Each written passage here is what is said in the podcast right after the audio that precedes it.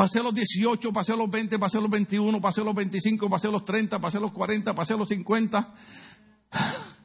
Llegué a los 60. Pasé los 60. Estoy a cerca de la edad de algunos de ustedes. Aleluya.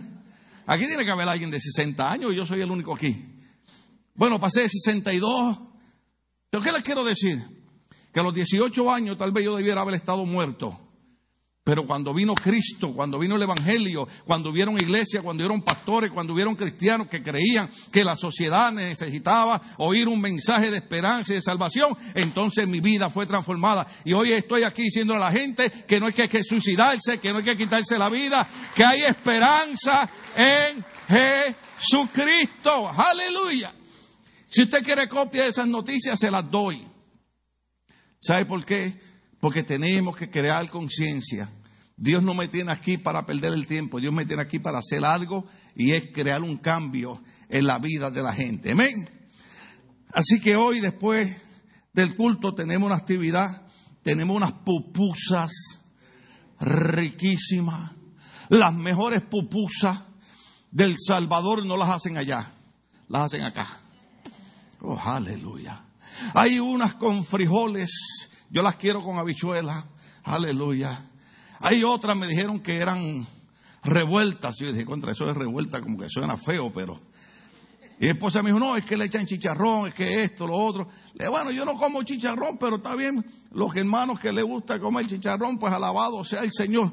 Aleluya. En la tercera noticia, yo la mandé a cortar porque después de la noticia de los niños, venía una de cómo perder peso, pero comiendo pupusa no creo que perdamos peso. Pero Dios se va a llevar los flaquitos y se va a llevar los gorditos también para el reino de los cielos. Amén. Así que hoy todo el mundo a comer pupusa.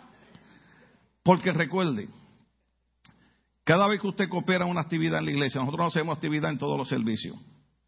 Lo hacemos solamente cuando viene BBS. Ponga esto en su mente. Cada vez que compro una pupusa o un platito de comida, estoy siendo parte del hombre o la mujer que va a cambiar la historia de un niño que en vez de ser narcotraficante va a ser un hombre o una mujer de bien. Soy parte de la solución de que un niño, en vez de suicidarse, diga, quiero ir a la iglesia, me gustó lo que pasó en la iglesia. ¿Ok? Así que usted y yo hoy somos agentes de bien. ¿También? Ok, Josué capítulo 23, para no agriarle más la vida, nos vamos rapidito, gloria al nombre del Señor. Seguimos bajo aquel tema, ¿se acuerda del éxito de Josué? ¿Sí? ¿Cuántos se acuerdan de eso? No, no quisiera repetir tanto los mensajes, pero quisiera tal vez leer algunos, algunos versos de lo que usamos en el mensaje anterior. Alabado sea el Señor para siempre. Aleluya. Josué capítulo 23. ¿Están ahí conmigo? Verso 1 en adelante. Mucho tiempo después de que el Señor le diera a Israel paz con sus enemigos cananeos, Josué, anciano y cansado, ¿se acuerdan que hablé mucho de eso? Yo cuando veo versos bíblicos de anciano y cansado, rápido pienso en algunos hermanos aquí, alabado sea el Señor. Oh, sí. Pero usted sabe, usted sabe que a veces eh, bromeamos, no porque no entendamos que las cosas de Dios son serias, sino para que a veces agarremos, agarremos la onda, pero basado en las noticias que yo le di a usted ahorita, sería prácticamente normal, aunque no debiera hacerlo, pero vamos a usar esa palabra, que una persona que ya esté anciana, una persona que esté enferma, se sienta cansada. Pero que jóvenes que están llenos de vida se sientan cansados de la vida, algo está mal. Para aquellos que están cansados, déjeme decirle algo. En Cristo hay nueva fuerza. Ahorita después del mensaje vamos a tener eh, eh, ese cántico que, cantamos en Semana Santa, pero ahorita lo vamos a tirar. Pero yo tengo aquí, yo tengo aquí un brazalete que me regaló mi, mi, nieta y tiene Isaías 40:31. Isaías 40:31. Y te dice que siga predicando, que tiene que ver el brazalete. Bueno, lo que pasa es que cada vez que yo veo Isaías 40:31, ¿alguien se recuerda lo que dice Isaías 40:31? ¿Nadie se acuerda? Hay un corito que dice, los que esperan, los que esperan en Jehová, los que esperan en Jehová tendrán nueva fuerza, levantarán alas como la de las águilas, Caminarán, correrán y no se cansarán. Y yo sé que la vida nos da problemas. Y yo sé que la vida nos trae enfermedades. Y yo sé que la vida nos trae dificultades. Pero la Biblia dice que los que esperan, los que confían en Jehová, tendrán nueva fuerza. Algunos tal vez estén cansados, pero hoy diga conmigo, Dios me dará nuevas fuerzas. Dios nos dará nueva fuerza. Pero la razón por la que Josué estaba cansado no era porque se sentía molesto por el trabajo que Dios le había dado. Simple y sencillamente había llegado a la edad donde ya no es lo mismo. Aleluya. Yo a veces pregunto, ¿cuántos aquí cuando jóvenes robaron gallina en el rancho del vecino? ¿Nadie? Porque yo robé gallina y patos. Sí. Había un abuelo de un amigo mío que tenía una crianza de patos. ¿Saben lo que estoy hablando? ¿Saben lo que son los patos? ¿Sí? Yo no sé cómo se dice en inglés, pero tal vez Donald Duck, pero quién sabe. Y nosotros, todos los domingos en mi casa, acostumbrábamos a tener una fiesta. Todos los domingos. Por eso es que yo quiero venir a la iglesia todos los domingos. Pero en aquella época era agujita y su combo. ¿Cuántos bailaron con agujita y su combo? Y yo estoy predicando en otro planeta. Déjeme decirle quién es Agujita y su combo. ¿Se acuerdan aquellas vitrolas? ¿Se acuerdan aquellos discos así de grandote? ¿Ah? ¿Ah? Los long planes, ¿se acuerdan? Aquellos que usted, que usted ponía y a veces se quedaban pegados. ¿Cuántos se acuerdan de eso? Y todos los domingos. Entonces yo todos los domingos iba con este amigo mío. Y yo distraía al abuelo de él en la tienda, porque tenía una tienda, en lo que amigo mío se metía por atrás por el patio y se robaba un pato. Y lo llevábamos a casa de mi mamá. Le decía, vieja, compramos este pato en la plaza del mercado para que hagas un sopón. Oiga, ya no robo patos. Ustedes me están mirando como yo vi a aquella hermana que guardó la cartera, así que no, no, no, no. Ya Cristo me libertó de eso. Pero lo que estoy diciendo es que ahora, si yo tratara de hacer eso, me agarran. ¿Cuántos hay aquí de 40 años para arriba? Vamos a ver, sin miedo, a los valientes de 40 años para arriba. Ay, que mucho, Señor. Yo quería hablarle a los jóvenes hoy, pero voy a tener que cambiar el mensaje. Mire, usted ha tratado de jugar baloncesto con los muchachos de 18. Mire, predicando ya estoy cansado. Aquí hicimos un torneo con los jóvenes. Ahí tenemos bolas de baloncesto y canasto. Sí, que los de 40 para arriba, ahí está. Nadie dijo amén para eso. Y yo vi que el hermano Ralph, te voy a echar la carga a ti, pero también el pastor, nos pusimos a jugar con ellos. Y yo recuerdo, pues si yo jugaba torneo de baloncesto, si yo corría de un lado hacia otro, yo jugaba todo el juego, hermano. Y mi mente decía, todavía lo puedes hacer. Ahí empecé a jugar con los muchachos y tiramos bolas. Hermano, a los 10 minutos a los 10 minutos, el alma se me salía por la garganta. Pero yo veía a los jóvenes que me miraban y, yo decía, yo soy la inspiración de ellos. Y yo decía, amén, amén, todo está bien. Eh, pero, sigan ustedes porque quiero verlos a ustedes igual. No es que ya no podía más. ¿Cuántos están aquí? Entonces, Josué no está cansado porque, porque no quiere servirle a Dios, sino simple y sencillamente ha llegado a esa época donde ya no puede seguir hacia adelante.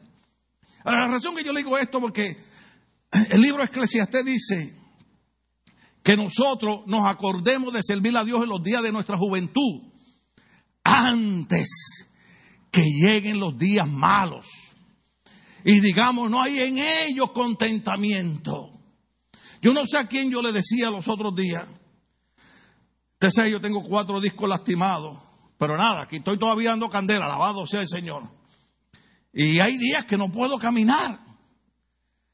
Pero digo, Señor, me siento contento.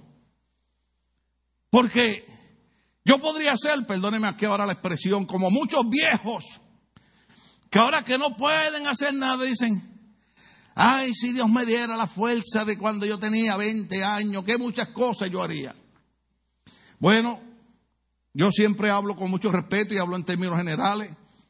Pero yo doy gracias a Dios que cuando tuve 20 años, di mi juventud y di mi fuerza para la obra del Señor. Me metía en los hospitales, me metía en las cárceles. Recuerdo que todos los domingos yo iba a las cárceles a predicarle a los, a los prisioneros. El policía me decía, de esa reja para allá, cualquier cosa que pase es problema tuyo. Porque te estás metiendo a la cárcel en horas que no son de visita. Y yo decía, sí, pero esos prisioneros necesitan oír el mensaje que hay un Cristo que liberta el alma, que hay un Cristo que liberta la mente, que hay un Cristo que liberta el espíritu, que aunque ellos físicamente estén presos, pero que espiritualmente puede estar libre. Y yo me metí en las cárceles, hermano, con criminales al lado mío. Una vez les llevé una película. Eh, los jóvenes, yo creo, me dicen, ¿de qué hablará él?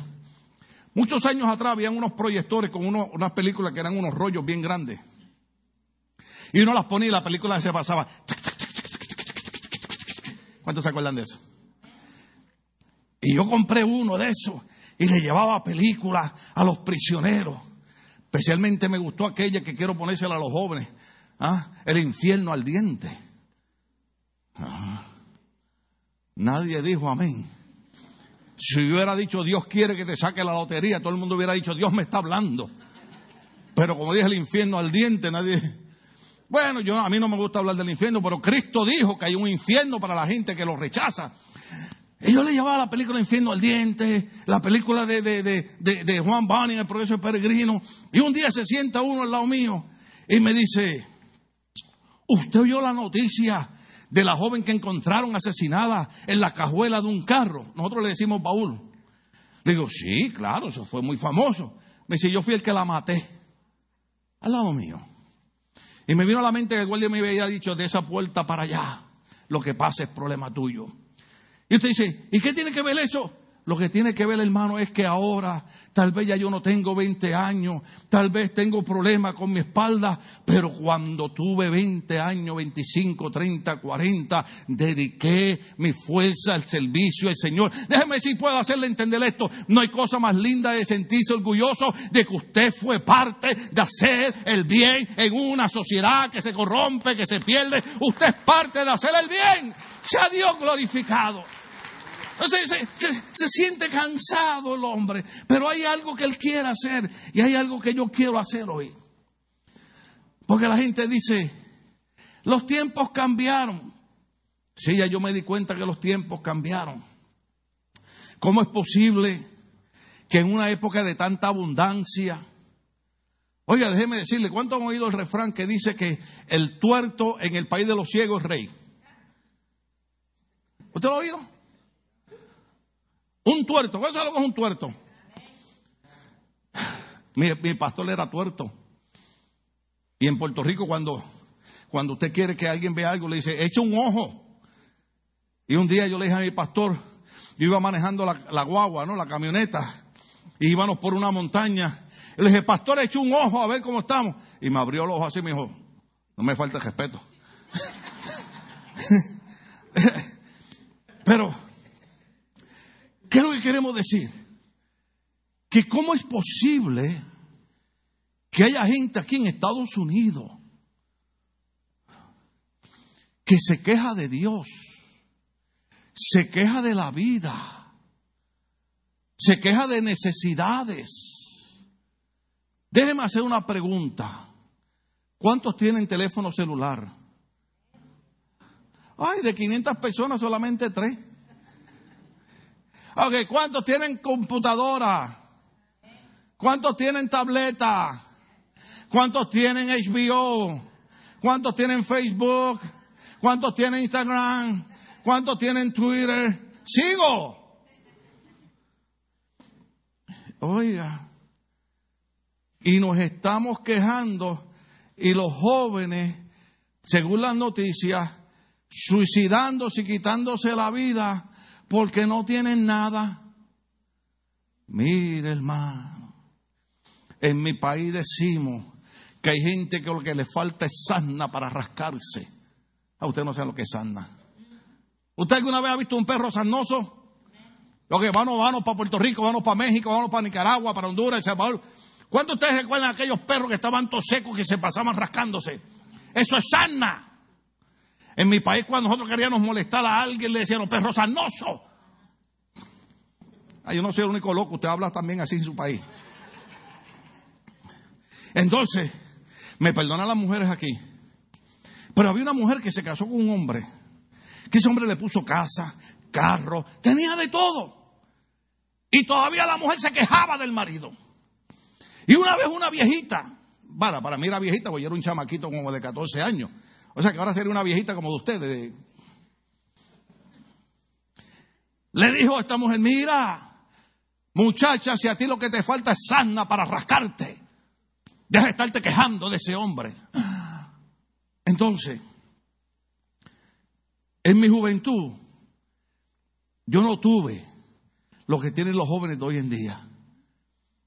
Pero tuve lo que yo creo que muchos jóvenes necesitan, inclusive los de la iglesia. Tuve un encuentro con Cristo. Y Cristo comenzó a llenar mi vida. Y mis amigos me decían, tú puedes hacer cualquier cosa menos estar en una iglesia. Mis amigos me decían, tú no duras una semana en la iglesia. Pasó una semana, me dijeron, no duras un mes. Y han pasado 45 años y aquí estoy todavía porque ni la droga, ni el alcohol, ni las pandillas, ni los amigos pudieron darme lo que Cristo me ha dado. Me ha dado vida eterna. Aleluya. Todo lo que la gente no entiende, la, gente ve el Evangelio, la gente ve esto como una religión. Esto no es religión, esto es vida en Cristo. Oh, aleluya. Yo no sé, yo no sé qué pasará por la, por la mente de los jóvenes, pero yo cuando tenía 21 años, lo que pasaba por mi mente era, Señor, yo quiero que tú me hagas un instrumento en tus manos. Yo quiero, Señor, que tú me uses como un, un hombre de bien en tus manos. Y usted sabe lo que es que cuando nadie creía que yo iba a salir de aquel barrio, que yo los canso a ustedes con esto, pero para mí es importante. Cuando yo llegué a la iglesia, mi pastor me dijo, tú no duras una semana en la iglesia. Mi pastor, que era un hombre de fe, él no creía que Dios podía hacer algo conmigo. Pero la Biblia dice que lo que es imposible para los hombres es posible para Dios. Y comencé, hermano, a buscar de Dios. Lo que pasó fue que en mi juventud yo me enamoré de Cristo. Aleluya. Y yo creo que eso es lo que le falta a mucha gente, enamorarse de Cristo. ¿Y sabe qué hizo Dios? Me sacó de mi país y me llevó a preciosos países. Mire, yo he estado predicando en México. Yo, gracias a Dios, yo aquí lo que tengo son dos o tres mexicanos nada más, pero no quiero que se emocionen mucho, pero si un país es precioso es México. ¿Ah? ¿O no? Y si me voy por ahí para Citácuaro, Ah, y me voy para allá, que es el lugar donde crían las truchas. Ah, usted no sabe lo que estoy hablando. Ah, y se va por ahí, hermano, y se mete en aquel hotelito ahí de, ladrillo. Ah, y después usted dice, aquí donde llegan las mariposas monarcas. Aleluya. Muchos mexicanos no saben de lo que estoy hablando, Rocío. ¿Ah? Solo la gente buena de México sabe lo que estoy hablando. ¿Habrá alguien de México bueno aquí? Si yo estuviera en una iglesia de puertorriqueños y preguntaran, ¿habrá algún boricua aquí? Nos levantamos y empezamos a bailar y decían, yo soy boricua, para que tú lo sepas. ¿Habrá algún mexicano aquí?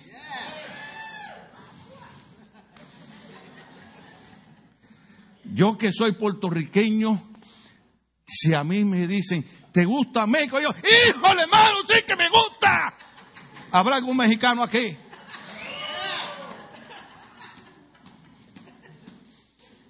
Voy a preguntar otra vez. No, están, están dormidos.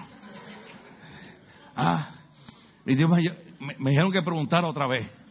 Tengo que preguntar. ¿Habrá alguien de Jalisco aquí? A mí me encanta la gente de Jalisco.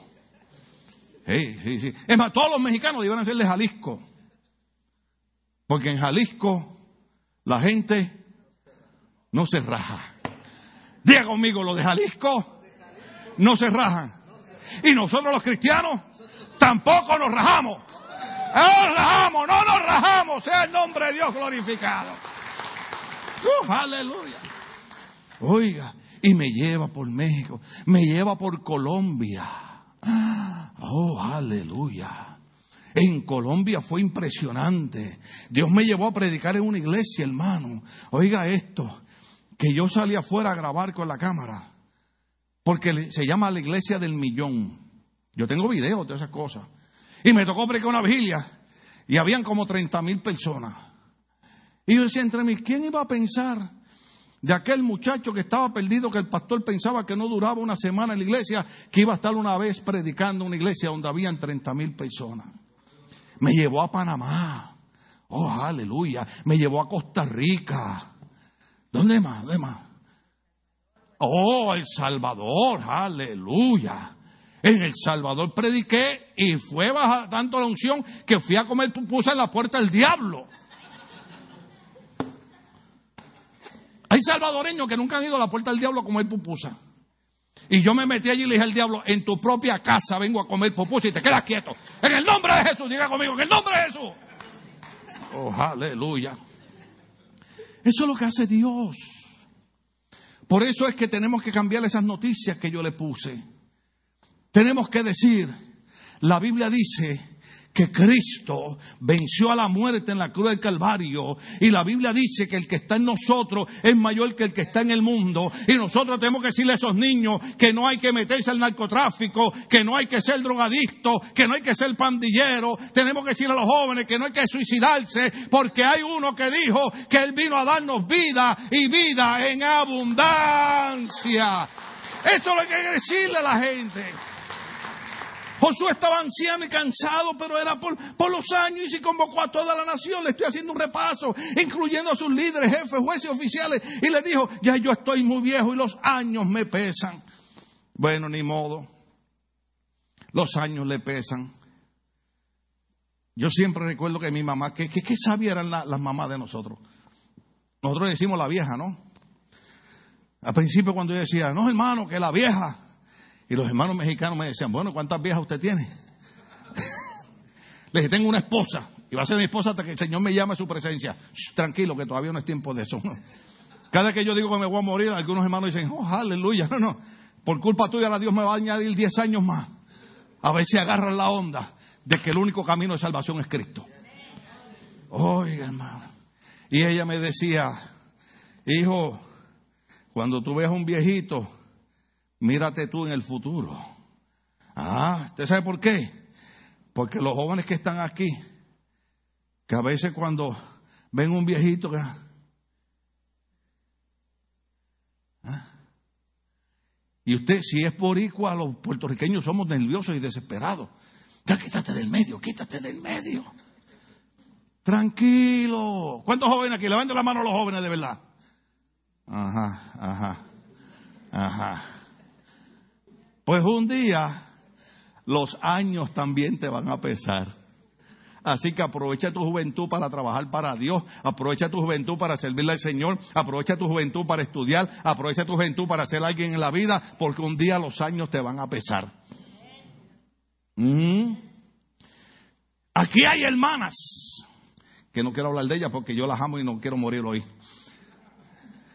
Aquí hay hermanas que, que años atrás yo las veía que, oía, que yo una vez. Y ahora, hermana, ¿puede venir un momento? Sí, ahí voy. Los años pesan. No tapemos el cielo con una mano. Yo sé que hemos enseñado a nuestra iglesia a hablar en fe. Yo sé que hemos enseñado a nuestra iglesia a creerle a Dios. Pero Josué, que era un hombre de fe, dijo, ya los años me pesan.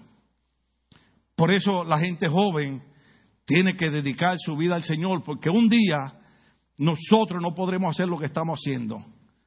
Pero ¿sabe cuál es el plan de Dios? Que lo hagan los que vienen detrás de nosotros. Pero tienen que amar a Dios como lo amamos nosotros. Este dice ahí, pastor, pero qué onda con usted. Es que yo estuve perdido en el mundo de pecado. A mí no me gusta hablar mucho de mi vida, porque hay gente que, pero, pero cuando veo jóvenes que han crecido en hogares cristianos, y se quejan. Se me fue el tiempo, se salvaron. Se quejan. Se quejan porque un día el papá y la mamá le dicen, recoge eso. ¿Ah? Mire, yo sé hacer el arroz blanco, yo sé hacer carne guisada, yo sé hacer la avena, yo sé planchar ropa, yo sé. Los jóvenes me miran y me dicen, what's that? ¿Sabe, ¿Sabe por qué? Porque yo me crié en una casa donde no había ni linoleum ¿Cuánto saben lo que estoy hablando? Piso de concreto. La mesa de comer era de esa de aluminio que usted no la podía mover mucho porque se caía. Las sillas, había veces que las patas se le doblaban. ¿Ah? Y mi mamá a veces lo que hacía era arroz blanco con tocino, más nada. Pero qué felices éramos. Mi mamá se sentaba y me decía, hijo, como usted me llega aquí otra vez a las dos de la mañana, le voy a romper el palo a la escoba en la cabeza. Y le decía, no que me quieres. Me decía, por eso mismo, porque te quiero. Yo tengo tres cicatrices aquí. Padre, Hijo y Espíritu Santo. Tres cicatrices aquí atrás. Cuando termine el culto, venga para acá, le voy a cobrar la dólar cada uno que la. Tres cicatrices. ¿Sabe por qué tengo tres cicatrices ahí, verdad? Porque mi mamá, que era chiquita, decía, como ustedes son tres varones y yo no puedo con ustedes, Oiga, pero primero nos daba el, escobazo y después nos decía por qué. Ahora los psicólogos dicen, ay, se me fue el tiempo. Seguimos. Los psicólogos dicen, estimados padres, favor de llamar a sus niños y sentarlos una hora y explicarle por qué razón usted le va a quitar el celular.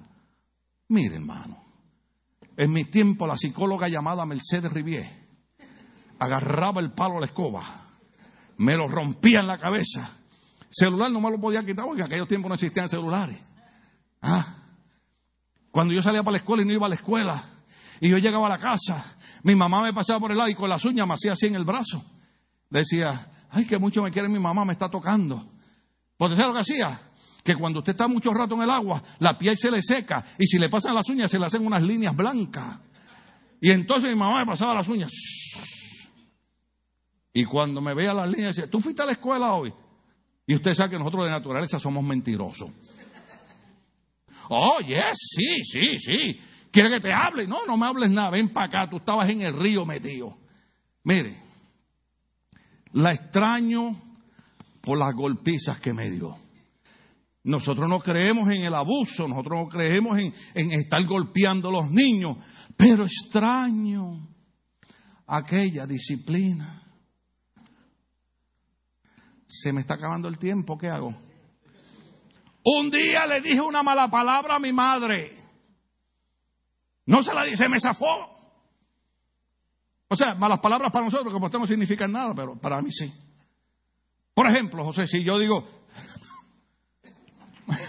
para ti eso no significa nada, pero para mí sí, yo no me atrevo todavía a decirla. Y mi mamá me dijo, ¿cómo dijiste? Oiga, me pasó lo que me pasó ayer, Cindy. Alguien que nos ama en esta iglesia nos dijo, pastor, ahí le, pusimos carnitas, le pusimos su taquito, le pusimos su salsita para que se lo coman en la casa. Y ayer íbamos para una actividad de pastores y mi esposa me dice, vamos a comernos lo que enviaron los hermanos. Oiga, hermano, cuando di la primera mordida, la boca me empezó a arder. Sentía fuego hasta en las muelas. Tenía, tenía un té de, Me lo tomé completo y aquello no se me quitaba. Digo, ve, pero ¿qué es esto? Me dice, mañana en el culto sea quien voy a llamar, me dijo. Le dije, esto es un complot que hay en contra del pastor. Me quieren matar. Hermano, ustedes porque el chile para ustedes es dulce. Pero para mí no.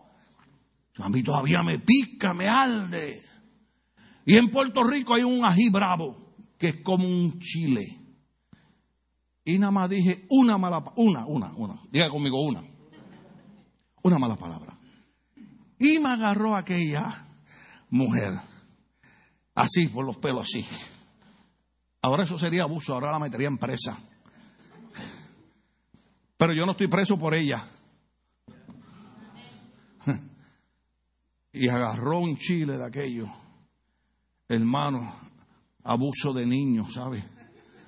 Me lo restregó en la boca. Y yo sentía los bimbes que me hacían así. Ah. Usted se cree, usted se cree que yo volví a decir una mala palabra frente a mi mamá. Yo las decía en la calle. Mi casa eso era sagrado. Mire, ¿cómo es posible que haya jóvenes ahora que tienen una casa donde dormir, tienen desayuno, almuerzo, comida, tienen teléfono, tienen tableta, tienen de todo, tienen tenis, y todavía le dicen malas palabras a los padres? Vete a la cocina y tráeme la ají bravo que está allí. Que aquí hay unos cuantos que hay que pasarla en la boca. Use su boca para glorificar a Dios. Use su boca para decir, Señor, te doy gracias por mi papá, te doy gracias por mi mamá, te doy gracias por mis abuelos, te doy gracias porque a pesar de tanta lucha y batalla, no se volvieron drogadictos, no se volvieron alcohólicos, no se volvieron narcotraficantes, se fueron a trabajar de sol a sol para que hoy yo tuviera lo que otras personas desean tener. Denle un aplauso a Dios por eso. Oh, aleluya. El tiempo corre en contra de nosotros. ¿Le damos tres minutos más? Bueno, el hombre ya estaba viejo. Yo ya estoy muy viejo y los años me pesan. Pero observe esto. Ustedes han visto todo lo que el Señor su Dios ha hecho con todas aquellas naciones a favor de ustedes. Pues Él peleó las batallas por ustedes. ¿Quién peleó las batallas? Dios peleó la batalla por ellos. Oh, déjeme ver si le puedo explicar esto aquí. Josué le está diciendo, Dios peleó las batallas por ustedes. Y yo quiero que usted entienda que yo en mi vida he tenido que enfrentar momentos donde he tenido que aplicar lo que dice la Biblia, estáos quietos y conoced que yo soy Dios. Hay momentos que Dios le decía a su pueblo, no hay, no hay nada que ustedes tengan que hacer aquí. Yo pelearé por ustedes. Y hay momentos, hay problemas, hay dificultades en nuestras vidas que nosotros tratamos de hacerlas por nuestras manos. Y la Biblia dice que esto no es con ejército, esto no es con carro, esto no es con armas, esto es con mi espíritu, ha dicho el Señor. La Biblia dice que ellos confían en carro y aquellos en caballo, pero nosotros del nombre del Señor tendremos memoria. Él pelea las batallas por nosotros. Cuando no podemos hacer nada, Él pelea las batallas por nosotros. Hay momentos difíciles en nuestra vida que tenemos que entender, que tenemos que quedarnos quietos y Él pelea las batallas por nosotros. No, déjeme decírselo otra vez. Porque nosotros somos desesperados. Oh, aleluya. Mire, a mí no me gusta hablar de esto, pero alguien ayer lo estaba mencionando. En el 2016 cuando el doctor me dice a mí, el cáncer te regresó. So tienes que decidir qué vas a hacer. ¿Usted sabe lo que cruzó por esta mente? La primera vez que yo crucé por el cáncer en el 2006. Todas las operaciones que yo tuve que hacerme. Los procesos dolorosos que yo pasé, hermano. Porque una cosa es uno decirlo aquí al frente, otra es vivirlo. Yo tengo aquí hermanos y hermanas que, han peleado con cáncer. Y Dios es mi testigo que siempre los recuerdo en oración. Y siempre digo, Señor, dale fuerza. Yo sé lo que es esto. Hay días, hermano. Hay días. Déjeme decirlo más fuerte. Hay días que uno no tiene, no, no tiene ganas ni de respirar. Pero es en esos días donde uno recuerda, Él pelea por mí las batallas. Y cuando el doctor me dijo, ¿qué vas a hacer? Yo dije, Dios mío, tantos procedimientos, tantas operaciones, mangueras metidas por mi vientre, noches y noches y noches sin poder dormir. Me preocupaba mi esposa que me atendía, me preocupaban mis hijas, mis nietos. decía, Señor, yo sé que algún día nos tenemos que morir, pero espera que mis nietos, aunque sea, crezcan un poquito. Y recuerdo que fui a hacerme otro examen. Y yo tengo el papel. Sí, acuérdame el otro domingo traer el papel, ponerlo ahí para que los hermanos vean, donde el doctor puso ahí que la razón que estaba haciendo un examen era porque tenía cáncer. ¿Mm? Y en esa ocasión, mi esposa y yo dijimos, no le vamos a decir nada a las niñas no le vamos a decir nada a nuestras hijas ni a nuestros nietos. No le vamos a decir nada a la iglesia. No porque no queríamos que supieran, sino porque dijimos, vamos a luchar en fe creyendo que Dios va a hacer algo. Y estuvimos seis meses dando la lucha. Y seis meses después, hermano, cuando fui a hacerme el examen, que el hermano Maldonado y su esposa manejaron, ellos no sabían a lo que me llevaba, ellos supieron después del examen.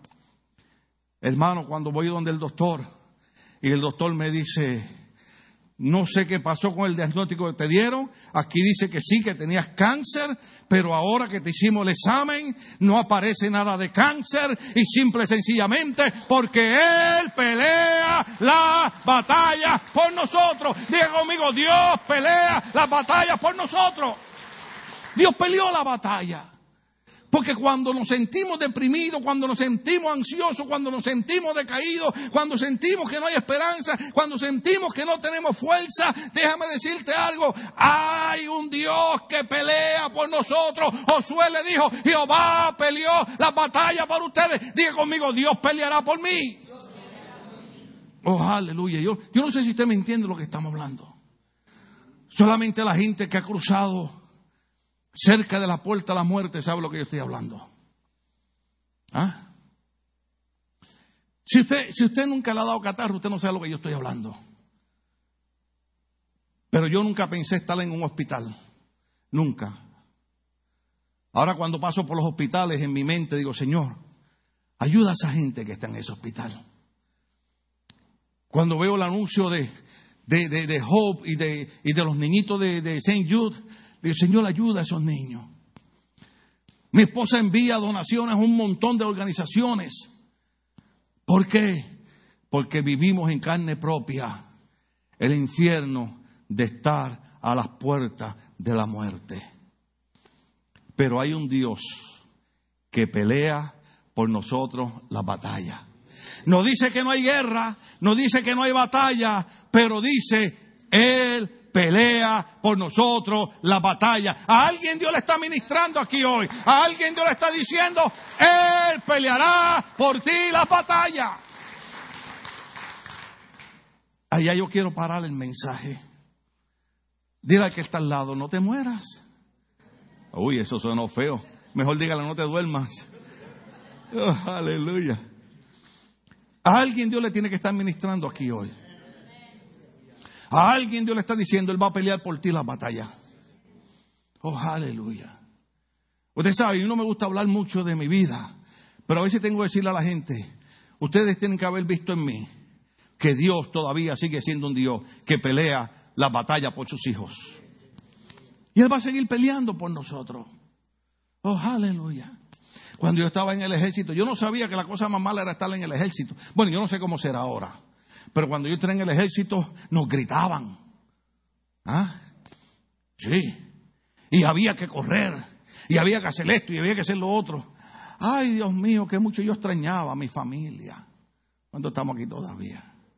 Porque hasta que usted no pasa por cosas malas, usted no agradece las cosas buenas que tiene. Hasta que usted no pasa hambre, no agradece un taquito. Oh, aleluya. Hay gente que dice, Uy, fuchi. Ojalá y Dios te haga pasar hambre. Digo, perdón, eso estuvo malo. Ah, yo en mis tiempos de hambre, 1983-84, ah, yo llegaba a casa de mi suegra y ella estaba haciendo tortillitas con queso derretido, hermano, no había más nada. Y ella me decía, ¿quieres una quesadillita? Y usted sabe el orgullo de nosotros los hombres. ¿Cuántos hombres hay aquí? Levanten la mano los hombres. Ay, Dios mío, qué, qué mala está la cosa. Yo estoy viendo un montón de hombres, pero no todos levantaron la mano. Tenemos que orar y reprender estas influencias que están volando en los aires. ¿Cuántos hombres hay aquí? Levanten la mano los hombres. Ah, ah. Todavía hay uno allí que está en duda. Eh, eh, eh, es más, levanten las manos los hombres. Levanta la derecha, hermano, sí. Ah, ah, ok. Los estoy molestando. Oiga. Y yo le decía, no, no, no, no, no. No, no, gracias, no tengo hambre. Y las tripas pegan la espalda, hermano. ¿Cuántos saben lo que estoy hablando? ¿Cuántos de ustedes alguna vez han tenido hambre que sienten que las tripas están pegando la espalda? ¿Ah? Y alguien le ofrece comida y usted le da vergüenza decir que sí. No, no, muchas gracias por su bondad y su amabilidad. Pero por dentro insista, insista, insista, por favor. ¿Ah? Una mujer, un hombre se le acercó, le dijo, guapa, yo me gustaría conocerte. Y la mujer lo miró y le dijo, ¡so fresco, váyase de aquí. Y el hombre dijo, está bien, me voy. Y ella lo volteó y le dijo, oye, pero qué débil tú eres, que rápido te rajas. Y yo le decía así a mi suegra, pero por dentro, no me creas, no me creas. Y ella decía, te sentás ahí y te lo comes. Qué contento yo me sentía que me obligaran a sentarme a comer.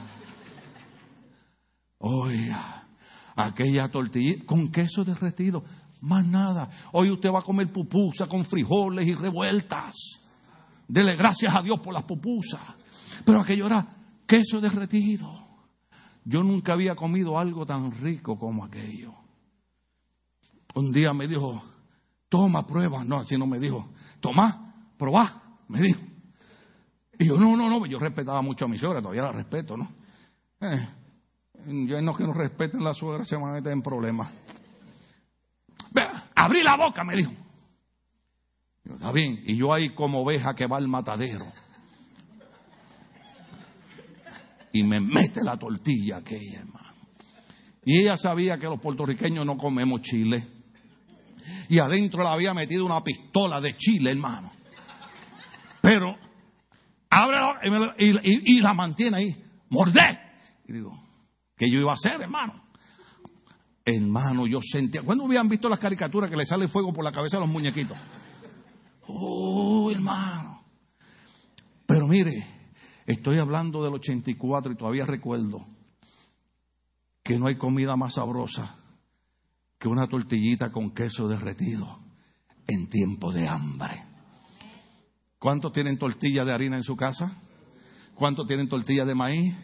¿Cuántos tienen quesito en su casa? Pues denle un aplauso a Dios porque usted está rico, alabado sea el Señor, aleluya.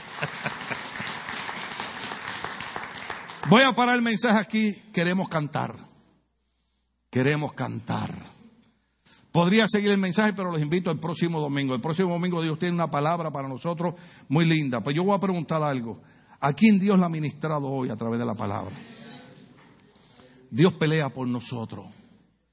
Dios nos ha bendecido. Demos nuestras fuerzas al Señor. Demos nuestra juventud al Señor. Demos nuestra vejez al Señor. Aleluya. Y sigamos creyendo que Él va a seguir con cada uno de nosotros. Josué le dijo, Josué le dijo, pues Él peleó las batallas por ustedes. Dios pelea la batalla por nosotros. Pastora, le invito a que me ayude a cantar aquí ese himno que cantamos el domingo pasado. Les voy a invitar que esté de pie. Los que puedan estar de pie, si usted no puede estar de pie porque está lastimado o algo, se queda sentado. Pero los que no tienen ningún problema, se me pone de pie. Si no, le oro al Señor para que tenga un problema y después no pueda caminar. Oh, aleluya.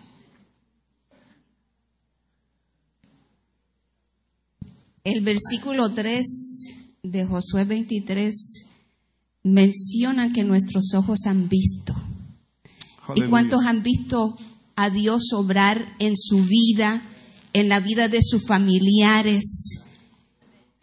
Aquí está hoy de regreso el papá de Jessica que fueron a orar por él. So, Dios está obrando milagrosamente alrededor nuestro. Y muchas veces, aunque nuestros ojos no lo vean, sabemos que Dios está obrando, que Dios está haciendo grandes y maravillosas cosas. Así que te invitamos, iglesia, te invitamos a que creas lo imposible, a que veas lo que tus ojos no ven. Qué raro está eso, ¿verdad? ¿Cómo a ver algo que nuestros ojos no ven? Por fe. Por Aleluya. fe. Porque caminamos por fe, no Sí, por vista. Porque creemos y sabemos y entendemos y hemos visto las maravillas de nuestro Dios. Sí, Señor. Gloria al Señor. Dios es bueno, grande, maravilloso, poderoso es Él. Sí, Señor. Aleluya. Pastor, Vamos a cantar. vamos a cantar. Vamos a adorar a Dios. Aleluya. Aleluya. Aleluya. Oh, gloria a Dios. Porque Gloria a Dios. grande. Gloria a Dios. Gloria a Dios. Vamos a Sabemos que Él está aquí y lo Aleluya. vemos moviéndose alrededor nuestro. Por eso lo adoramos. Dígale, aquí está obrando en mí.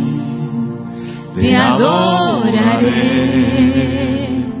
Te adoraré. Si alguien se quiere venir aquí al frente a adorar con nosotros, véngase acá. Hola, sí.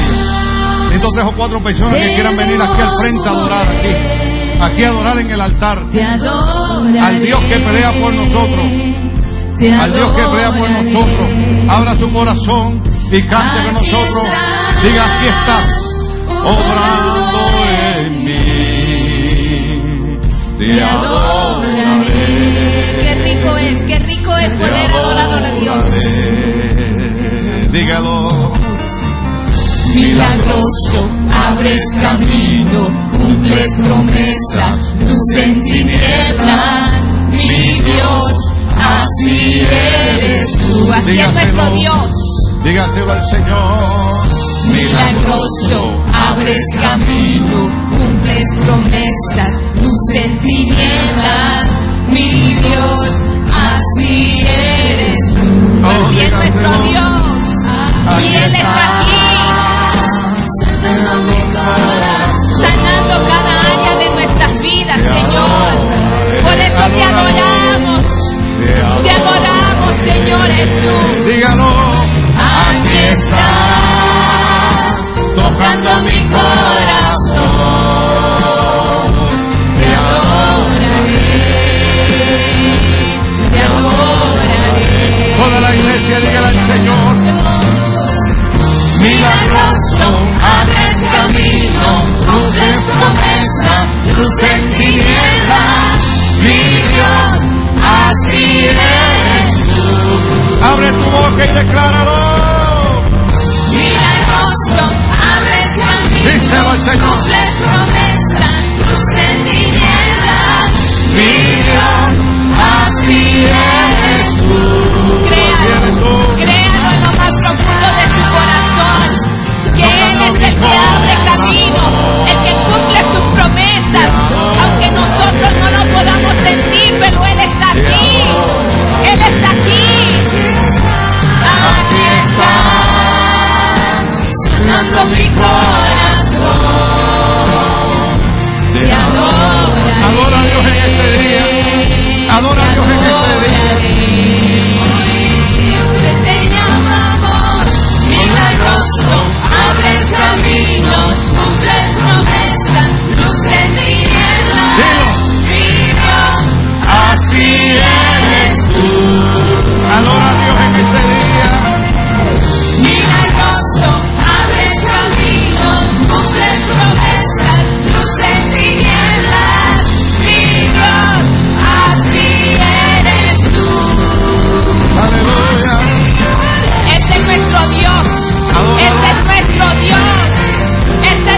Así eres tú, Señor. Así eres tú. Señor. Así Así eres tú, Señor. Así eres tú. Así eres tú, Señor. Así eres tú, Grande, maravilloso y Así poderoso Rey. Grande Eres el Dios que pelea las batallas por nosotros. Tú peleas las batallas por nosotros. Aleluya. Así eres tú, Señor. Tú eres un Dios milagroso. Tú eres un Dios milagroso. Tú eres el Dios que abre camino. Eres luz en medio de las tinieblas. Tú peleas las batallas por nosotros. Tú peleas las batallas por nosotros. Eres el Dios que cumple promesas. Eres el Dios que abre camino. Eres el Dios que eres luz en medio de tinieblas. Eres el Dios milagroso.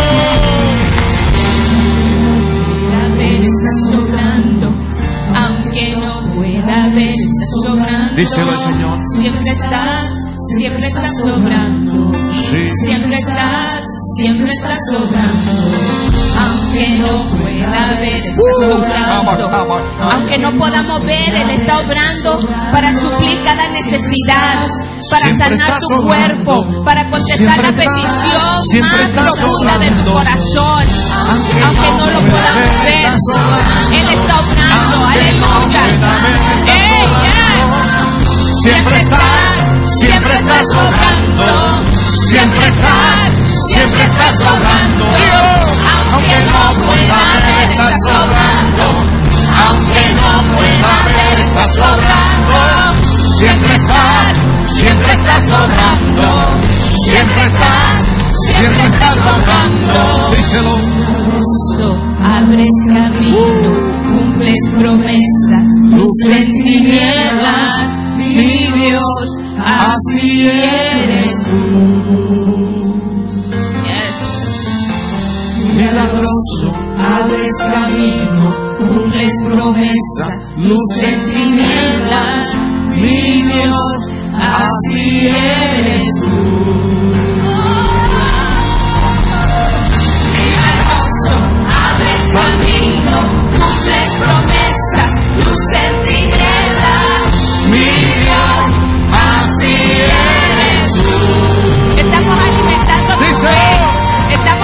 Él es tu Dios de milagros, Él es tu Dios que cumple sus promesas.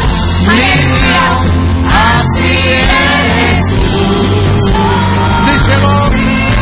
Así Así eres eres Señor. Así que abre eres.